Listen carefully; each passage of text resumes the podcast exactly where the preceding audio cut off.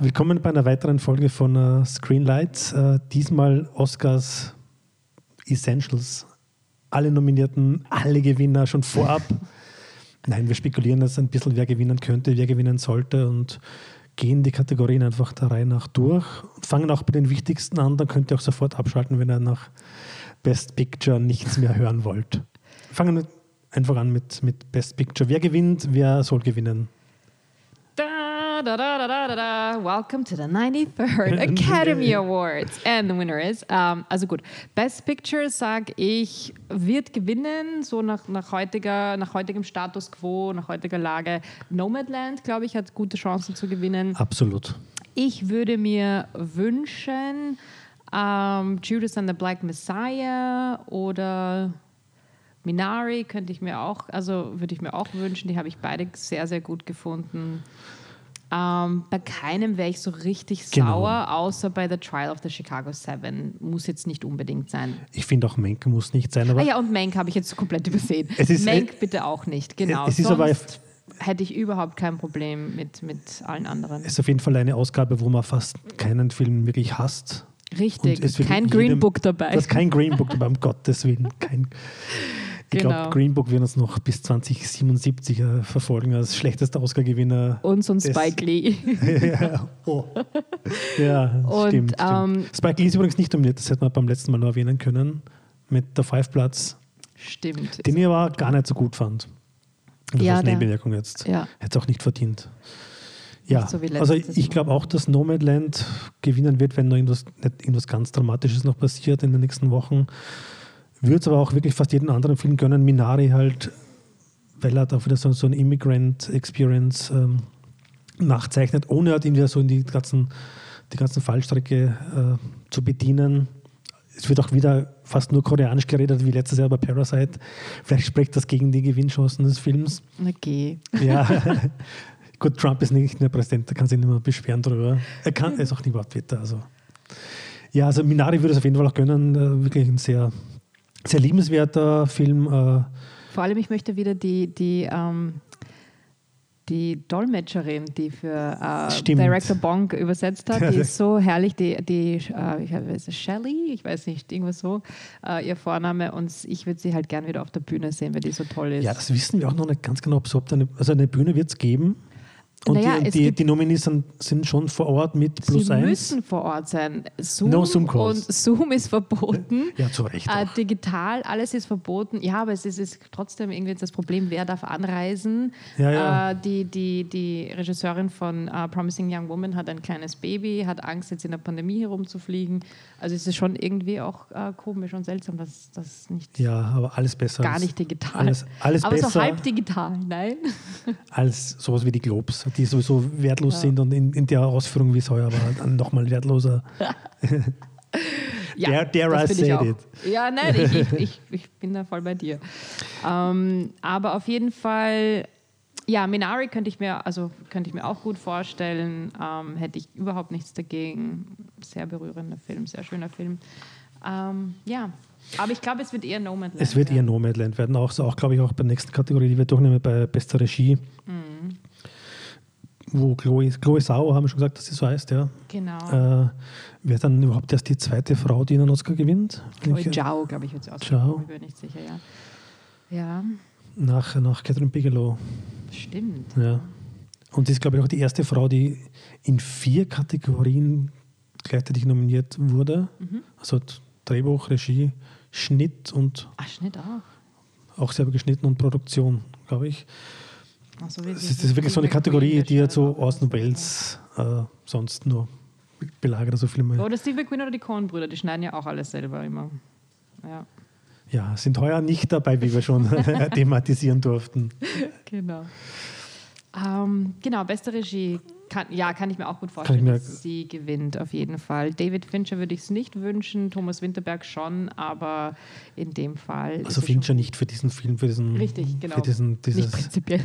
F for Fake. Wir spielen Old Hollywood nach für Leute, die Old Hollywood noch erlebt haben damals und noch in der Academy sitzen. Aber so äh, einerseits dieses, dieses ähm, Zelebrieren von Old Hollywood und das Abfeiern und dann doch irgendwie alles nicht auf Film drehen. Das ist dann auch Ja. so halbert, warum? Und vor allem hat wahnsinnig viel CGI, merkt man bei ihm halt Richtig. nie, aber das ist einfach so wirklich halt so klassizistisch simuliert, mehr Mhm. oder weniger. Und, und mir fehlt auch irgendwie so das Herz und auch vor allem auch die Dialoge, vor allem ein Film, wo es um, einen, um, um ein Screenplay geht von, von, von Mhm. Citizen Kane.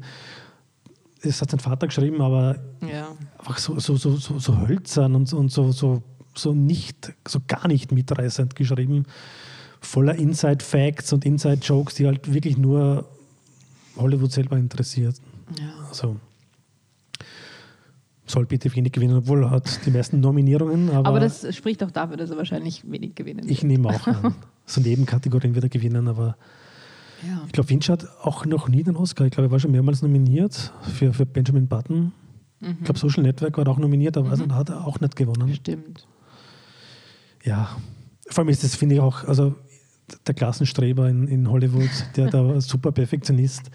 Aber das ist der erste Film, der, das ist wirklich der erste Altherrenfilm, finde ich, von ihm. Also wirklich so, der hat wirklich wenig Mitreißendes hat, bis auf die eine Rede von Gary Oldman am Ende, die jetzt offensichtlich für den Oscar So geschrieben lange habe ich es gar nicht geschafft. Ich bin eingeschlafen. ich Oh, muss ihn mir noch mal Confession zu Ende- time. Ja, ich muss ihn mir noch zu Ende anschauen.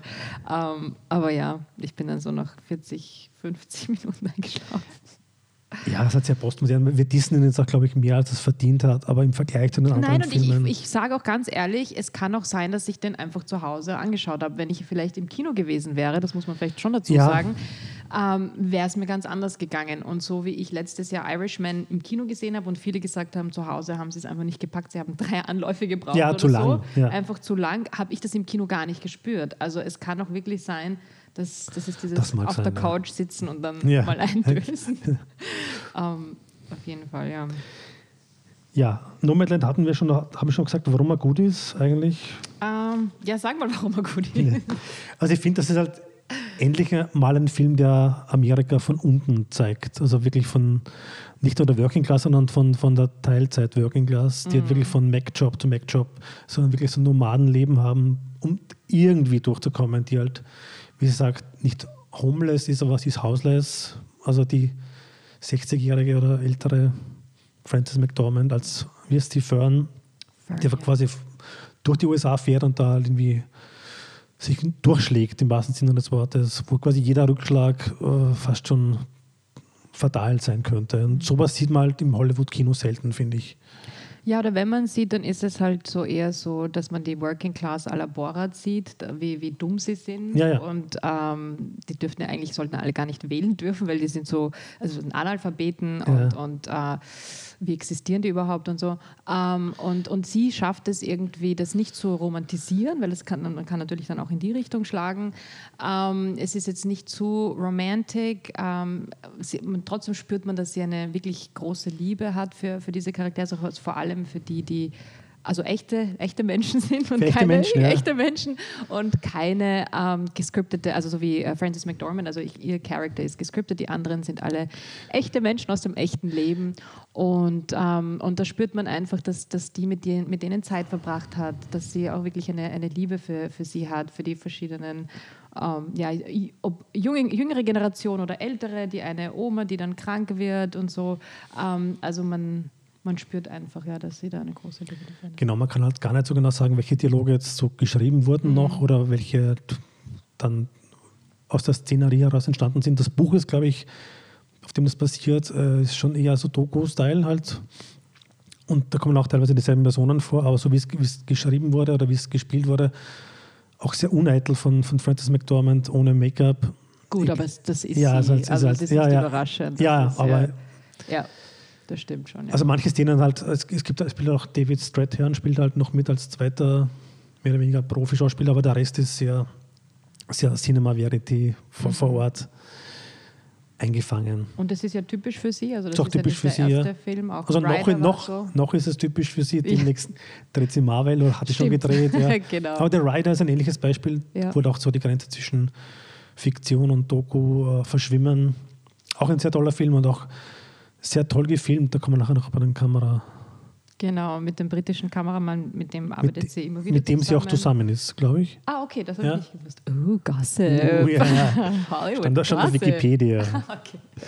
So, Ähm, genau. Kategorien. Jetzt Wo sind, wir jetzt gerade? Bei, bei den Actors und Actresses, würde ich sagen, steigen yes. wir jetzt wieder ein. Best Actor in a Leading Role.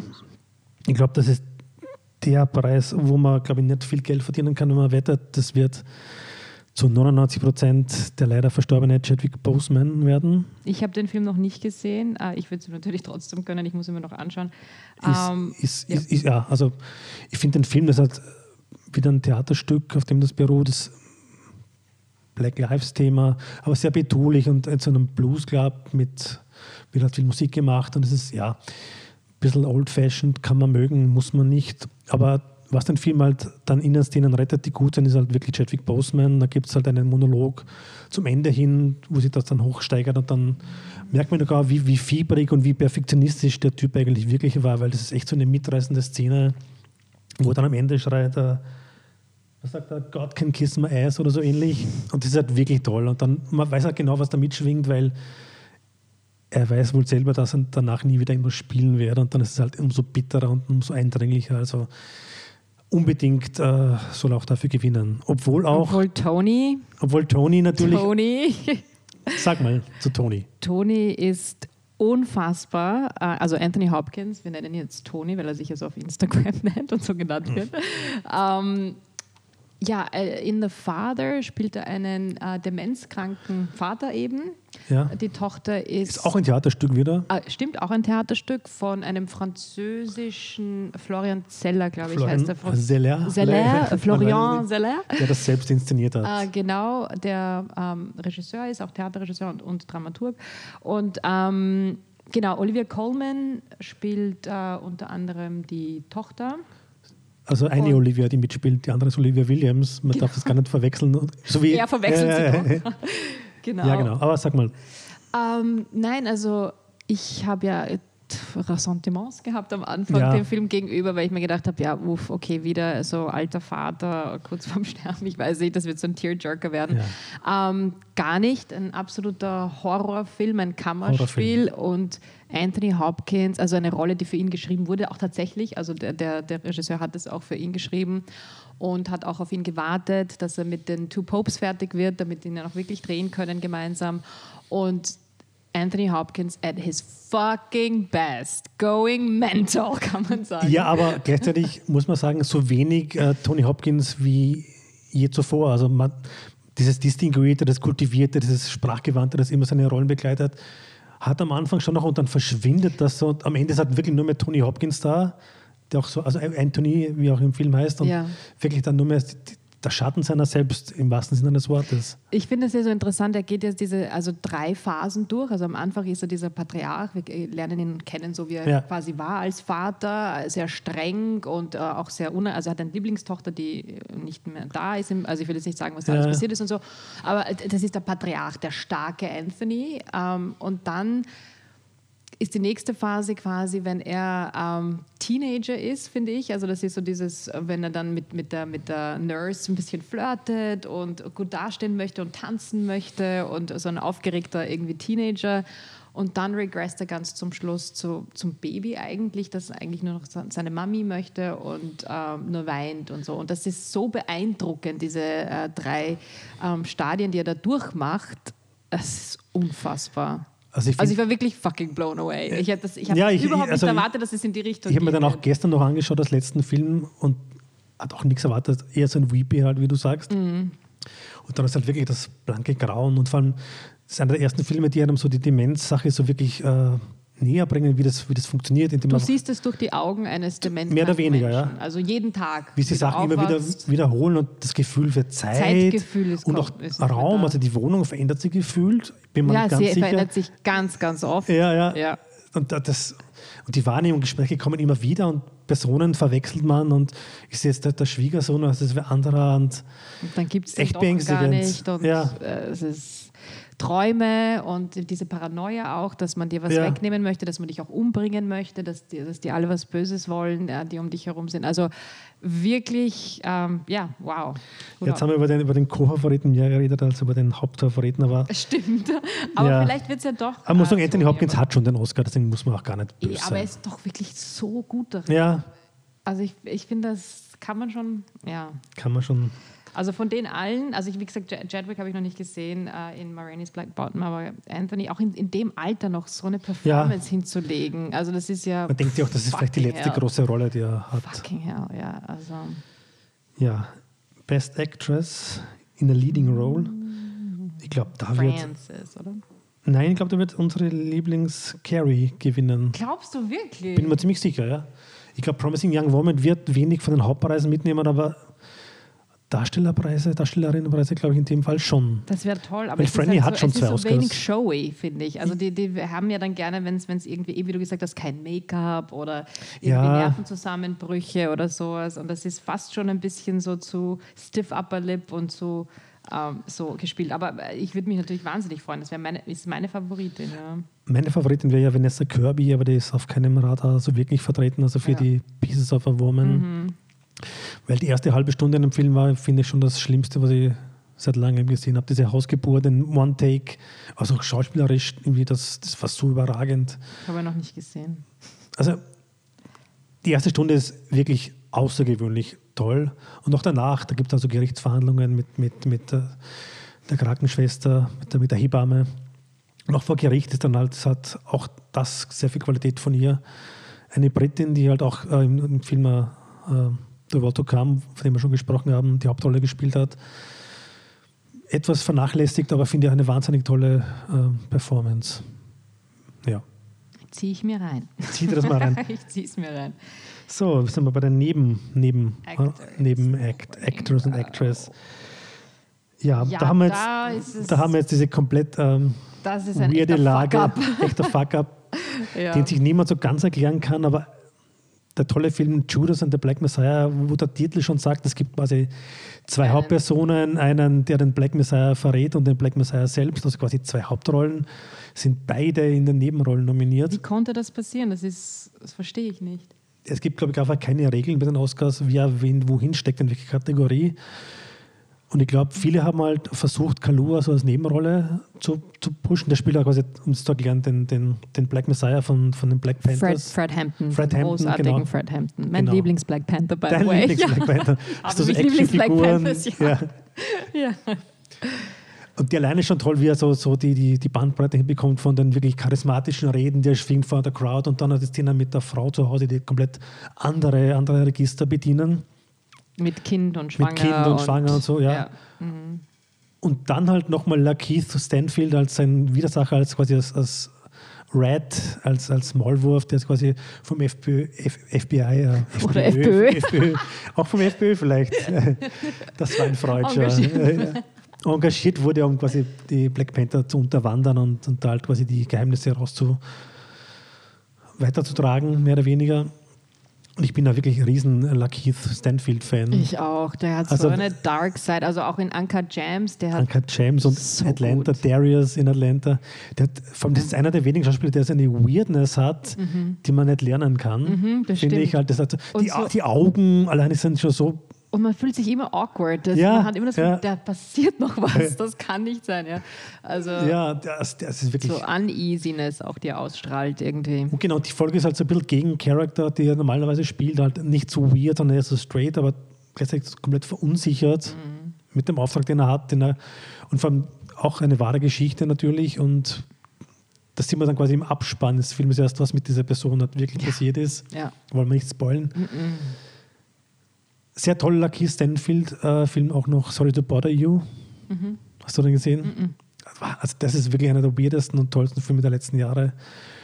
Da geht es quasi so um, um, Telefonverkäufer und er ist halt ah, schwarz. Ja, ja, ich weiß. Und, und er hat eine weiße St und er versucht dann so weiß zu sprechen, damit er, er besser versucht, er muss kann. Irgendjemand sagt ihm dann. Boots, von, von, von Boots, Boots Riley. Boots genau, Riley. Boots Riley, ja. Genau, er muss dann seine, seine weiße Stimme quasi channeln, damit er quasi mhm. verkauft. Grandiose Boots Riley-Idee eigentlich. Also Aber das ist dann noch lange Premise. nicht das Ende des, des, des ja. Wahnsinns, der da kommt. Also Lucky Stanfield, ich würde ihm alles gönnen, aber ich glaube, er wird nicht gewinnen, weil die, einfach die Stimmen quasi gegenseitig ausgespielt werden in dem Fall. Aber wer gewinnt dann in Ich glaube, Daniel Kalur wird trotzdem gewinnen. Ja. Das ist halt wahnsinnig doof. Sehr toll. Aber er, war, er ist auch ein großartiger Schauspieler und ich finde, ich find, er spielt auch den Frank Hampton gut. Und er hat ein bisschen zugenommen, das mag die Academy auch, weil ein bisschen so. Ähm, Also ja, verkauft, Baron Cohen müsste nicht gewinnen, meiner Meinung nach. Nein, das war halt finde so viel zu showy und ich bin jetzt auch Ich finde ernst auch. zu nehmender Schauspieler. Sehr toll war auch dieser ähm, äh, Paul, Ra Paul Ra Raci, ähm, Sound of Metal, ja. genau, der glaube ich wirklich taub ist auch. Mhm. Ja, Sound of Metal wird sehr zu kurz kommen bei den Oscars, aber auch toll. Also, toll dabei ja, zu ja, sein. Toll dabei zu sein. genau, Ja, ist ja schon mal ja. was. Ja, genau. Genau, Actress in a Supporting, Supporting. Role. Da ist wieder der ähm, ähm, Borat mit dabei, mit der Bulgarin, der Newcomerin Maria Bakalova. Genau, die sich in echte Gefahr begeben hat für, für, für den Dreh. Ich glaube, die kann durchaus gewinnen. Das wäre wieder so ein klassischer so Hollywood-Stunt, wo dann wirklich ein ganz neuer Name plötzlich gewinnt. Ich will nur nicht, dass Glenn Close gewinnt, Ich auch Die nicht, quasi- aber ich glaube nicht, dass sie gewinnen wird. die in dem fürchterlichen Film Hillbilly Elegy so eine Karikatur einer, einer Südstaaten-Oma spielt. Hillbilly- eine Hillbilly, Hillbilly Frau Oma, spielt. Hillbilly Oma spielt. ja. Und das auch selbst in Interviews gesagt hat, das ist eine Rolle wie, wie Cruella de Vil in 101 Dalmatiner. Allein diese Ansage ist schon so verkehrt. Ja. Aber sie hat, glaube ich, so den Meryl Streep-Slot bekommen, die, Ja. die, die Ikonin des Schauspiels, die dann immer den Slot kriegt, der, der dabei und die man dann muss. auch gerne immer im Publikum sieht und dann Genau. immer so die Reaction-Shots macht auf, die, auf sie drauf. Das, dafür ist sie gut genug. Aber sie ist halt auch eine der wenigen, die gleichzeitig für den Oscar und für die Goldene Himbeere nominiert wurde für dieselbe Rolle. Wirklich? Ja, und das sagt halt viel aus über. Die über soll es angeblich dann nicht mehr geben, die goldenen Himbeeren. Die, sie sollen jetzt Finde ich, auch gecancelt wahnsinnig- werden. finde ich auch wahnsinnig unnötig, weil Filme, das heißt, so, so Ja. bösartig zu bewerten als, als, als Versagenswerke, fand ich nie überzeugend. Aber es sagt viel über den Film aus, dass der quasi in beiden Kategorien ja, an Anspruch, also dabei sein darf. genau. Ich würde mir wünschen, dass die Minari-Schauspielerin, also die Oma, Genau. die Jung, Yu Chang-yun, glaube ich, wie spricht man das aus? Gut, dass du das jetzt ausgesprochen hast. Ähm, ein, ein großer Star in, in Korea, äh, unglaublich äh, sympathische Frau, spielt äh, echt toll in, in dem Film, hat auch so einen trockenen Sinn für Humor. Ich habe ein paar Interviews mit ihr gehört. Also das, was man im Film von ihr sieht, das ist auch tatsächlich ihr Charakter. Also die ist so. Also die verarscht dann auch gerne irgendwie den Regisseur und so. Also die, die nimmt das alles nicht sehr ernst und äh, ich finde die echt toll. Und dann könnten wir dann die, die, die, die äh, Dolmetscherin von Director Ja, Bong wieder auf der Bühne sehen. Ja. Das, das, Das wäre wär dein Ziel, ja, ja, genau. verstehe. Ja, auch wahnsinnig toll im, im Zusammenspiel mit, dem- mit dem Jungen halt, mit dem Achtjährigen, Ja, großartige der dann am Anfang sagt, she doesn't look like a grandma oder she doesn't behave like a grandma. Ja, genau. Wirklich lustig und sie ist halt wirklich sehr äh, foul-mouth, wie der, wie der Ami sagen würde, sehr unflätig in ihren Humor und so. Aber Mhm. Und die Szene angeblich, wo sie da, ich glaube, sie gibt ihm da eine Maroni oder ich weiß es nicht, irgendwas soll er auf jeden Fall probieren. Sie bringt ja Essen mit Ja, aus ja, ja. Und sie tut es in, den- in, in ihren Mund rein und beißt ab und gibt es ihm dann und es graust ihm halt natürlich super. Und das war ihre Idee. Deswegen gesagt, das, sowas wird dann die, eine koreanische Oma machen, das ist so typisch. Und also die hat auch viel reingebracht. Also ihr würde ich es auf jeden Fall gönnen. Ja. auf jeden Fall die bessere Oma als Glenn Close. Ja, die bessere Oma. Ja, ich glaube auch, dass kann, die kann auch, also in, in der Kategorie ist glaube ich alles möglich, aber ich würde es nicht für ausgeschlossen halten, dass sie gewinnt. Ich hoffe auch. Obwohl Ja. es natürlich, wie du sagst, die bulgarische Newcomerin Ja. kann vielleicht auch gewinnen. Der würde ich es auch gönnen. Why not? Aber ich finde, sie, sie ist schon meine Favoritin, ja. Weg von den Schauspielern hin zum Zu den wirklichen wichtigen zu den wirklich Kategorien. wichtigen Dingen, genau. Nämlich Kamera. meine Lieblingskategorie. Deine Ah, Lieblingskategorie, wirklich. ja. Wie Und- findest du das, das Feld heuer in deiner Lieblingskategorie? Cinematografie. Ja, wie gesagt, es fehlt äh, auf jeden Fall am Tenet. Thinking of Ending Things. Tenet, Nein, das, das fehlt mir nicht, muss ich sagen. Nein, aber auf jeden Fall, ich bin unglaublich happy und drücke ihm alle Daumen. Ähm, Sean Bobbitt, einer meiner Lieblingskameramänner, der schon mit Ja. Steve McQueen äh, viel gedreht hat, also fast alles eigentlich, äh, unter anderem auch äh, 12 Years a Slave natürlich.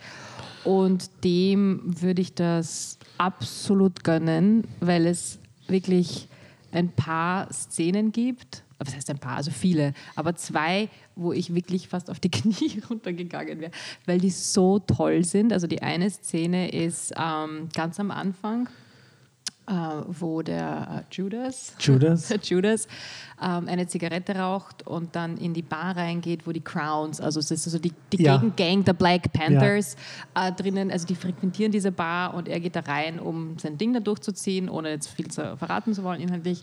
Und er raucht diese Chick und die Kamera macht so einen ähm, 360-Grad-Drehung fast ist das und folgt ihn dann rein. Und das war einfach so so ein Beat, wo du weißt, jetzt passiert etwas, was wirklich wichtig ist. Und äh, fuck yeah, hat so gut funktioniert. Und das ist einfach fucking Sean Bobbitt. Genauso die, die, die zweite Szene, die auch so pivotal ist, ist ähm, wie Fred Hampton ermordet wird. Ich weiß nicht, aber das ist, Ja, das kein ist, Spoiler. Das kann man spoilern, Der, das Show, ist der klar. Showdown mehr oder weniger. Ja, der Showdown. der ist wahnsinnig In der gefilmt. Wohnung, wie das gedreht Ja. wird, nämlich mit so viel Respekt auch, ohne dass es jetzt bloody gore Tarantino-mäßig irgendwie abgeht oder so. Ähm, trotzdem, also das ist Sean Bobbitt ist ein fucking God und er verdient Genius. die Genius Ja. und er verdient den fucking Oscar, finde ich. Ähm, alle anderen, also Mank haben wir schon gesagt, Mank das finde ich nicht so ja. genau. Nomadland, Joshua James Richards, dieser britische Kameramann, sicher gut, tolle toll wegen- Landschaftsaufnahmen, aber nicht zu vergleichen, was Sean Bobbitt da erzählerisch einfach gemeistert hat in Judas and the Black Messiah, finde ich. Also das ist, Ja. die Kamera ist da ganz, ganz wichtig. Ich glaube, News of the World ist ein ähnliches Kaliber, auch sehr viel Weite, sehr viel Prärie, sehr viel Mhm. äh, Landschaft, auch also sehr klassisch westernartig eingefangen. Sehr untypisch für einen Paul Greengrass-Film, der Mhm. mal sehr, sehr hektisch und sehr ja. Wackelkamera und Schnitt, Schnitt, Schnitt. Fand ich auch sehr schön gefilmt, aber ich bin auch Team Sean Bobbitt, wenn ich das so. Und Trial of the Chicago Seven, ehrlich gesagt, weiß ich jetzt nicht, warum der da unbedingt dabei ja, sein muss. viel Gerichtssaalszenen. Die Action, die, Demos die und Action-Szenen, so, ja. Die Demo, aber ich weiß nicht. Also bin ich jetzt ein bisschen überrascht. Ja, durchaus. Adapted Screenplay. Und ich sage jetzt noch einmal, I'm thinking of ending things fehlt da. Ja, unbedingt, ja. Ähm, Wird gewinnen, glaube ich. Ich würde sagen, ich, ich, ich verstehe da nicht, was, bei Borat viel, viel Adapted Screenplay sein soll. das weiß ich eigentlich auch nicht. Ich würde, also hier wird wahrscheinlich auch wieder Nomadland gewinnen, obwohl das halt auch eine, eine ja. Doku-Geschichte, wie ein Sachbuch ist. Ja, Schwer zu sagen. Also ich würde es der Vater gönnen eigentlich, finde find ich. Ähm, ich würde es fast am, also Oder er One Night in Ich würde Miami. White Tiger das fast gönnen, weil das ist so ein Den interessanter. Film, auch, auch auf Netflix. Das ist so mehr so die, das, das Gegenmodell zu, zu Slumdog Millionär. Wie man in Indien erreichen wird, ohne dass man bei Quizshows mitspielt, sondern einfach immer ruchlos sich die, die Leiter hoch intrigiert mit, mit so American Psycho-mäßig, fast ein bisschen. Ist ein interessanter Beitrag. Ich finde, das hätte man nicht erwartet, dass der dabei ist. Wird auch nicht gewinnen. Also in der Kategorie habe ich, glaube ich, gar keine, keine, keine echten Favorites. In der nächsten schon. Original Screenplay. und? Promising Young Woman, ganz, ganz Yes. klar. Ja. Because it's original. Because it's original. Und es hat auch so die, die, den Twist, der, der halt äh, Tolle der Twist, toll ist, ja. der halt äh, gleichzeitig irgendwie unerwartet kommt, aber irgendwie halt auch nicht so deprimierend. Also wenn man die Geschichte so weitergezogen hätte, wie sie, wie sie sich anlässt, dann wäre es halt komplettes Downer-Ende gewesen. Und Mhm. es hat dann doch irgendwie so, so, ein, so, ein, so einen Moment noch, wo man sagt, okay, schön. Dass Und das ich finde auch, ist. das Tolle auch an dem Drehbuch ist, dass, die, dass man die Tonalität schon gleich rau- raus erkennt, rausspürt, raushört, dass es nicht irgendwie nur Komödie ist oder nur äh, Satire oder nur das, sondern also es wird, die Nuancen sind einfach da schon im Drehbuch. Also natürlich ist die Carrie Mulligan und der Rest äh, des Casts großartig, aber das ist schon im Drehbuch drinnen gewesen, glaube ich, dieses Meandern zwischen den Genres und so, das finde ich schon gut, ja. Also auch das Ende von Sound of Metal, das finde ich toll. Oh ja. Haben wir schon mal besprochen. Auch da Ja. nimmt es halt so eine, so eine Abzweigung, die man nicht erwartet und die dann umso beeindruckender ist. Also dürfte auch gewinnen für, für mich. Also ich würde gerne mehr verteilen zwischen Original und Adapted, weil im Original sind viel bessere Filme dabei. Das stimmt. Ja. So, Obwohl Judas and the Black Messiah, da würden die Lucas Brothers, ich glaube, die sind zum ersten Mal als Comedy-Autoren in dieser Kategorie äh, nominiert sind. Und als, als Comedy-Duo und als meine ehemaligen Nachbarn in L.A. würde ich sie Ah. denn schon äh, gönnen. die ja. Lucas Brothers. Die Lucas Brothers, Ja. ja. die haben da mitgeschrieben, ja. Mit, mit wie ist der Regisseur? Shaka, Shaka King? Shaka King, genau, ja. ja. Der, glaube ich, nicht Und noch ein dritter ist, ist, glaube ich, auch dabei. Shaka King, die Lucas Brothers und noch jemand hat die dran geschrieben. Ja. Ja. Next Chapter ist Animated Feature Film. Ja, da lese ich gar nichts, da sehe ich nur Soul. Das ist für mich, das war's. Ich finde, er sollte auch nominiert sein als bester Film, Ja. weil der so großartig ist und gut funktioniert auf allen Ebenen. Also der kann da durchaus, finde ich, mithalten mit allen anderen. Ja, gab es auch schon mal. äh, Heuer, heuer keinen Platz gefunden für Animationsfilme. Ja. Die Konkurrenz ist irgendwie eh überschaubar, in dem, auch in, dem, in der Auswahl. Ja. Ich würde noch kurz nicht Onward, einen anderen Pixar-Film, der irgendwie gar nicht so toll ist, sondern äh, Wolfwalkers Mhm. von einer irischen Zeichentrickschmiede, die heißt Cartoon Saloon. Die hatten schon öfters mal so Filme wie, wie Song of the Sea. Das ist ein relativ klassischer Zeichentrick, so Studio Ghibli-mäßig, wird auch oft verglichen. Und der Film ist halt so ein Prinzessin Mononoke Remix mit, mit keltischem Gut und Werwölfen und sehr naturmythisch. Äh, schon schön, muss man sagen. Eher für Kinder wahrscheinlich geeignet, aber ich glaube, das wäre der einzige Film, der ihm da ein bisschen Konkurrenz machen könnte, dem Soul. Wird er nicht. Nein, das geht nicht. Geht halt gar nicht. Sonst Proteste. Nee. Sonst, Shitstorm. sonst Geht Shitstorm. nicht. So, beste Doku. Dein Lieblingsfilm, der mit dem Oktopus kommt jetzt, glaube ich. Nein, ich habe ihn halt gesehen und ich möchte auch keine Oktopusse mehr essen. nie Ähm, wieder Oktopus. Nein, also natürlich ist das jetzt als Dokumentation echt übertrieben, den überhaupt da irgendwie zu nominieren, ähm, weil da sehr viel gefaked ist, glaube ich. Ist sehr eine viel Eine schöne Universumfolge, wenn man es jetzt so. genau. Ähm, Durchaus rührend auch. sehr eindimensional ist, obwohl man Ja. versucht, da mit dem Sohn dann noch irgendwas reinzubringen.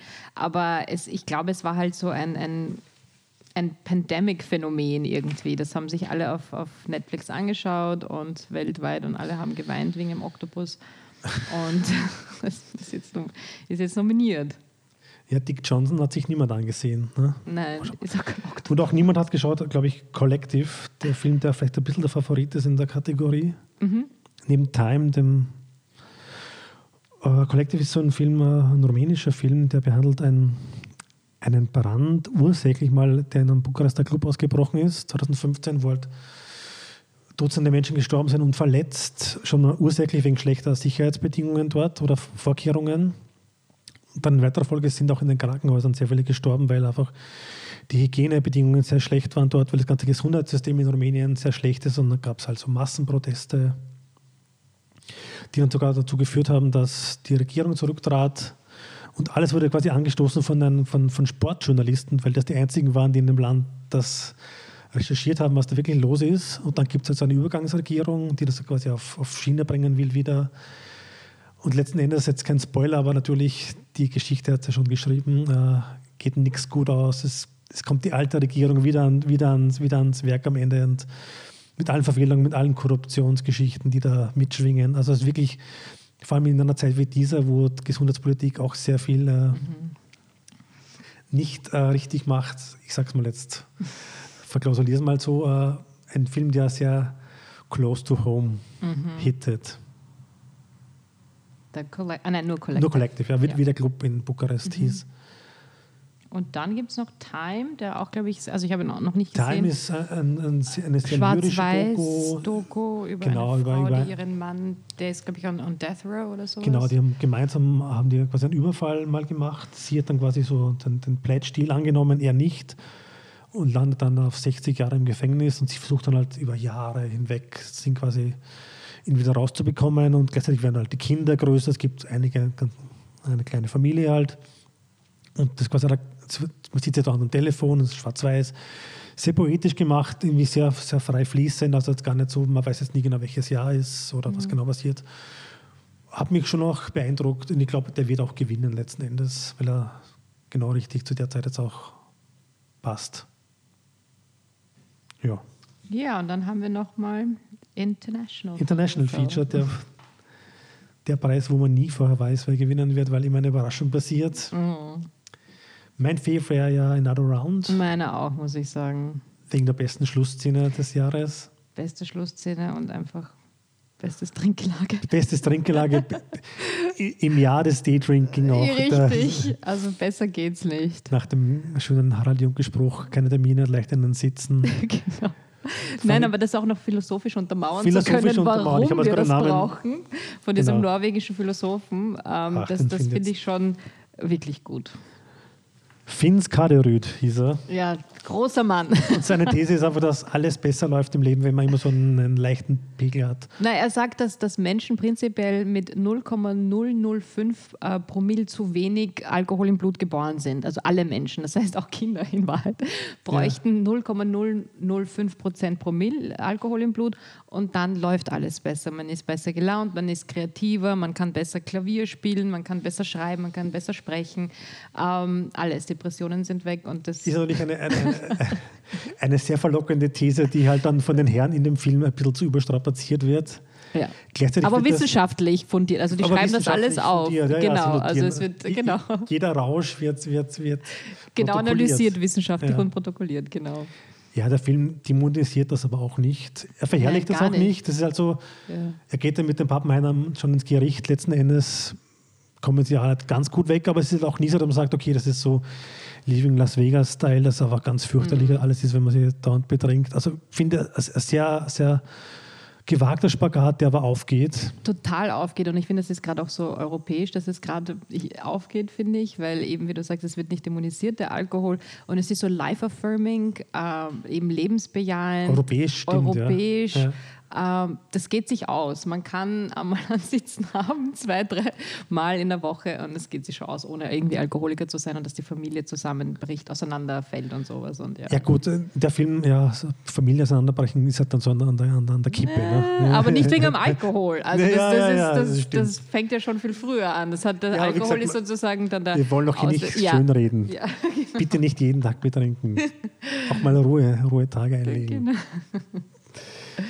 Ja, Mats Mikkelsen, auch toll, äh, nicht nominiert, lustigerweise als Darsteller, aber der Regisseur selber schon, Thomas Regisseur- Winterberg. Thomas Winterberg, ja. Und da gibt es ja, glaube ich, eine tragische Geschichte noch, dass quasi, er, ja. quasi seine Tochter gestorben ist, knapp vor Drehbeginn. Nein, fünf Tage nach Drehbeginn. Fünf Tage nach Und sie Drehbeginn. hätte auch die Tochter von Mads Mikkelsen spielen sollen. Mhm. Und der hat dann kurz überlegt, also kurz, wahrscheinlich lange soll? genug überlegt, ob er es machen soll. Und er hat dann gesagt, es gibt zwei Möglichkeiten. Entweder ich bin 24 Stunden am Tag in einer äh, Embryo-Position am Boden äh, zerstört oder ich bin zwölf Stunden davon Embryo zerstört am Boden in, in Embryostellung. Und er hat dann sich für die zwölf Stunden Version entschieden und ähm, ja, und dann ist der Film entstanden. Also unglaublich, dass er das überhaupt gemacht hat. Ja, alleine dafür gehört er schon Gefeiert. gefeiert, ja, genau. Ja, auf jeden Fall. Ja, damit sind wir, glaube ich, durch. Ich glaube, die Soundtracks und Musik habe ich jetzt nicht mehr aufgeschrieben. Da wollen wir einfach hoffen, dass Trent Reznor gegen Trent Reznor gewinnt, der doppelt nominiert ist Genau. für, für Soul und, und für Mank. Genau. Mir ist fast egal, für welchen Film er gewinnt. Hauptsache er gewinnt. Und Ja. Atticus Ross, also er gewinnt er nicht alleine. Und, Ja. und bei Soul ist auch noch John Batiste dabei. Mhm. Ja. Genau. Obwohl ich bin, ich finde, ich finde auch Minari halt, ich drücke Hat einen sehr interessanten das, Score, Das ja. ist der, ähm, ich habe jetzt den Namen vergessen, Emil, Emil irgendein, Rossi, Rosori oder so, Emil Rosori, der, ich habe das natürlich alles nicht aufgeschrieben, der auch die Musik gemacht hat für ähm, Cajillionaire, die Und auch da- sehr gut war. Und The Last Black Man in San Francisco, oder? Oder genau, genau, das ist auch ein super Score. Ein super, ja. Also ich würde Minari das auch gönnen, muss ich sagen, weil Trent hat eh schon genug. Ja, er ist, er ist, er ist famous und rich genug. Ja, und hat Manson genug gedisst. Also Ja, stimmt. und sich distanziert. Ähm, also es kann jetzt die nächste Generation auch Das stimmt, ja. ran, finde ich. ja. Ja. Sehr gut, dann hätten wir fast alles besprochen. That's it. Von Äh. uns aus könnten die Oscars schon vorbei sein. Ihr könnt dann gerne auf uns zurückkommen, wenn wir komplett falsch gelegen sind. Sonst auch gerne natürlich. Und in dem Sinne, also wie, wie es in Nomadland hieß, äh, see you down the road. See you down the road.